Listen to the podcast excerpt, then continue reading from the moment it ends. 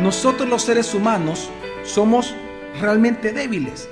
Y por eso dice la palabra de Dios y asimismo también el Espíritu ayuda a nuestra debilidad, pues no sabemos qué orar como conviene, pero el mismo Espíritu intercede con gemidos indecibles. Bienvenido a Gracia y Verdad, un espacio donde aprenderemos sobre la palabra de Dios a través de las prédicas del pastor Javier Domínguez, pastor general de la iglesia Gracia sobre Gracia. En esta ocasión con el tema, con gemidos indecibles. Dice Romanos capítulo 8, versículo 26 al versículo 27 lo siguiente. Y asimismo, también el Espíritu ayuda a nuestra debilidad, pues no sabemos qué orar como conviene, pero el mismo Espíritu intercede con gemidos indecibles. Y el que escudriña los corazones sabe cuál es la intención del Espíritu, porque intercede por los santos conforme a Dios. Yo quiero que podamos darle la gloria a Dios por uno de los ministerios más hermosos que encontramos dentro de la gran cantidad de ministerios que hace el Espíritu Santo en nosotros, y es precisamente su intercesión por nosotros en nuestras oraciones con gemidos indecibles. Es impresionante porque en Romanos capítulo 8, que es el, quizás de verdad para muchos cristianos en el mundo, el capítulo que más es leído, en donde la gente prefiere más los versículos de Romanos 8 que en otros capítulos de la Biblia. Este capítulo es tan especial, pero sobre todo al final del capítulo por todo lo que dice. Sin embargo, es interesante que el capítulo 8 de Romanos es el capítulo donde más se menciona al Espíritu Santo, precisamente de manera doctrinal, de manera bíblica. Es muy espectacular este capítulo. Pero también interesante que el apóstol Pablo, así como habla del Espíritu Santo, hay una palabra que también se repite cuatro, hasta cuatro veces precisamente en este contexto, en este capítulo, y es la palabra precisamente em, debilidad. Y es que precisamente nosotros los seres humanos somos realmente débiles. Y por eso dice la palabra de Dios, y asimismo también el Espíritu ayuda a nuestra debilidad, pues no sabemos qué orar como conviene, pero el mismo Espíritu intercede con gemidos indecibles. Y es que digo esto porque cuando usted lee el contexto anteriormente, usted viene viendo que el apóstol Pablo comienza a enseñar acerca de los gemires. Habla del gemir de la creación, que gime a una, en la esperanza, dice, de la manifestación de los hijos de Dios. Luego habla del gemir de nosotros los cristianos.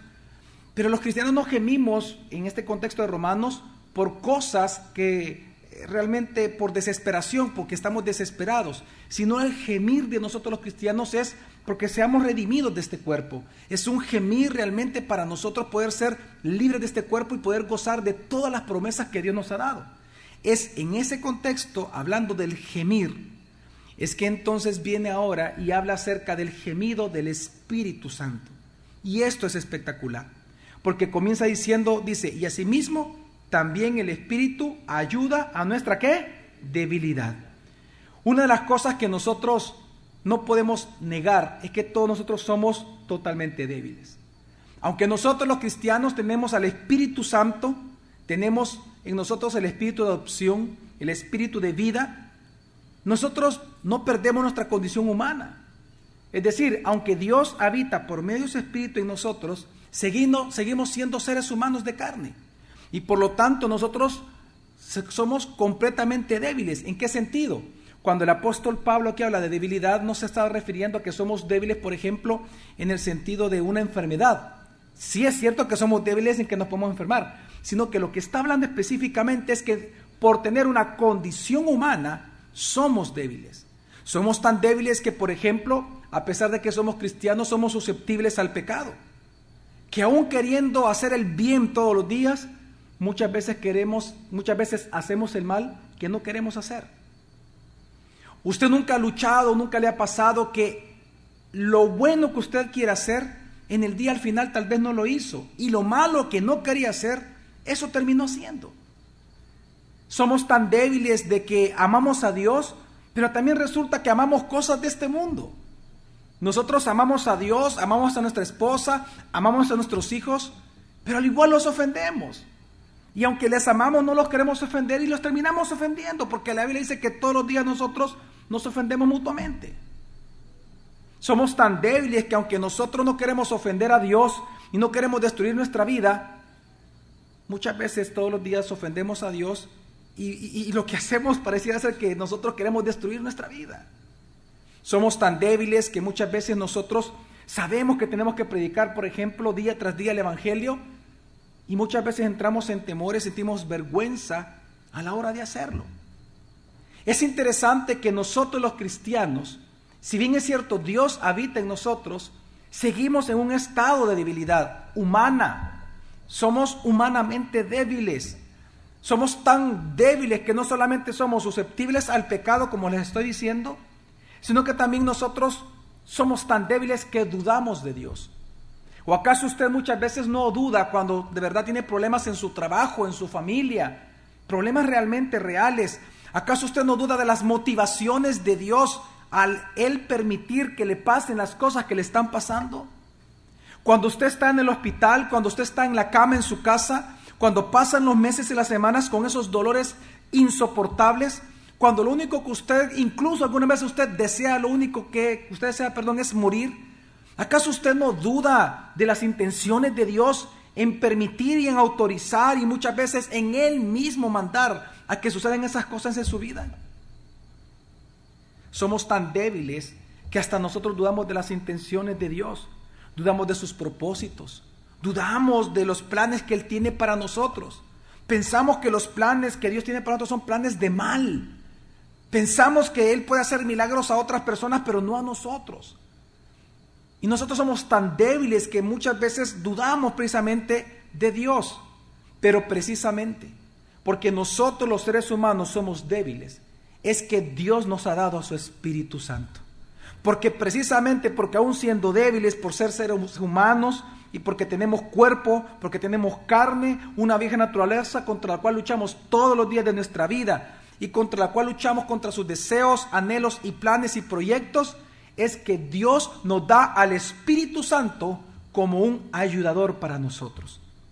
Y esto es hermoso entenderlo, porque esta relación tan estrecha que hoy nosotros tenemos con el Espíritu Santo, nosotros lo notamos, nosotros lo notamos eh, todo el tiempo y por eso es tan espectacular esta comunión que por eso el apóstol Pablo en su carta a los filipenses, cuando él estaba sufriendo, entre los muchos sufrimientos que tuvo el apóstol Pablo, él escribió lo siguiente diciendo en Filipenses capítulo 1 versículo 19.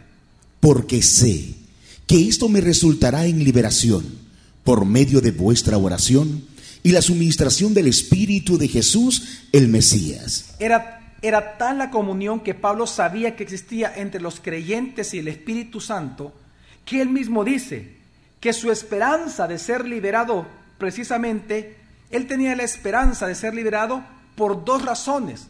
Número uno, porque sabía que estaban qué? Orando por él. Pero también por la suministración que Dios le había dado a través de quién? Del Espíritu de Cristo, del Espíritu de Jesús, que es el Espíritu Santo. Es decir, el Espíritu Santo nos ayuda en nuestra debilidad. Y esto es hermoso, entenderlo. Porque el hecho que el Espíritu Santo nos ayuda a nuestra debilidad significa que el Espíritu Santo nos suministra a nosotros todo lo necesario para vivir una vida piadosa. Hermanos, hermanas, el Espíritu Santo nos suministra todos los días todo lo necesario para que se le seamos fieles a Dios, para que caminemos en piedad, para ser eficaces en nuestro servicio a Dios, para vivir seguros en Dios. El Espíritu Santo es el que nos llena a nosotros y nos capacita, nos suministra de todo lo necesario para que con nuestra vida y con nuestro caminar podamos realmente vivir la vida que Dios requiere de nosotros. El Espíritu Santo obra de manera incansable en nosotros todo el tiempo para que siempre nosotros podamos hacer lo que nunca pudiéramos hacer nosotros solos sin su ayuda, y es cumplir la voluntad perfecta de Dios. Es tan impresionante esto porque precisamente por eso Romanos 8:26, primera parte nada más, dice así, una vez más lo vamos a leer, dice así. Y asimismo, también el Espíritu ayuda a nuestra debilidad. Es porque somos débiles, porque somos humanamente débiles. Aunque ya somos hijos de Dios, lavados por la sangre del Cordero, seguimos siendo humanamente débiles. Y somos tan débiles Que por eso Dios dice la palabra que Él nos ayuda a través de quién? De su Espíritu. El Espíritu Santo lo que hace es ayudarnos en nuestra debilidad. Ahora, yo no sé si usted comprende o, sabe acerca de la palabra cuando aquí habla de ayuda, o qué se le viene a usted a su mente la palabra ayudar. Porque la palabra ayuda acá que Pablo ocupa, que es bien característica esta palabra y que aparece aquí en Romanos 8:26, es un verbo que se refiere a que el Espíritu Santo hará con nosotros algo que nos va a beneficiar él participando de eso. Es decir, el verbo ayudar aquí no se refiere a que el Espíritu Santo va a hacer algo en lugar suyo, sino que el Espíritu Santo es alguien que viene a la par nuestra y que nos ayuda con aquello que nosotros no podemos hacer, pero nos ayuda para que logremos lo que tenemos que hacer. Quiero que entendamos algo, una vez más, cuando Pablo ocupa la palabra ayuda y pone aquí la palabra ayuda es sumamente interesante. Ayuda, es decir, que el Espíritu Santo ayuda a nuestra debilidad, no significa que Él va a hacer lo que usted y yo tenemos que hacer sino que el Espíritu Santo va a hacer aquello que no podemos para que nosotros hagamos lo que estamos llamados a hacer.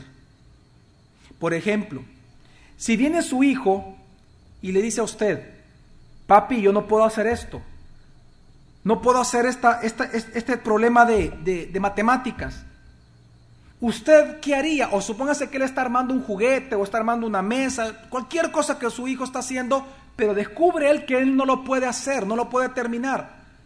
¿Cómo es usted como padre? ¿Cómo usted ha sido como padre? ¿Acaso usted es de los padres que le dice, apártate, yo lo voy a hacer? ¿O es de los padres que va a estar a la par del hijo enseñándole cómo se hace?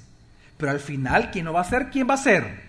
El hijo. Usted solo hace su parte de ayudarlo en apretar lo que él no puede apretar, en poner lo que no él puede poner, en hacer lo que Él no puede, pero para que Él termine el trabajo.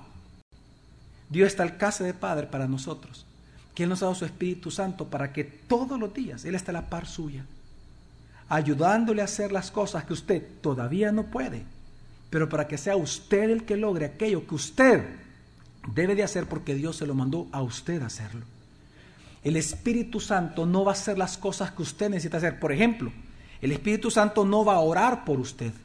O sea, no es que usted va a dejar de orar en su vida y como el Espíritu Santo lo ayuda con gemidos indecibles, ah, pues que él ore toda mi vida. No. El que debe orar es quién? Usted. Pero algo que el Espíritu Santo hace en nosotros todos los días. Cosas que nosotros no podemos porque somos débiles. No podemos. Es más, vamos a morir y irnos de esta tierra sin poderlas realizar, porque somos débiles humanamente. Pero por eso Dios nos da el Espíritu Santo para que Él nos ayude en aquello que somos débiles. Pues entonces quiero que entendamos algo. Dios, como buen padre que es, cuando usted se equivoca, cuando usted viene y falla aún en su matrimonio, Dios no viene y lo aparta a usted. Él es su padre. Él no lo va a apartar a usted. ¿Sabe lo que hace Dios? Le da el Espíritu Santo a usted. Y Él está a la par suya enseñándole cómo hay que hacer las cosas. ¿Acaso no recuerda usted la enseñanza que también dio Jesús?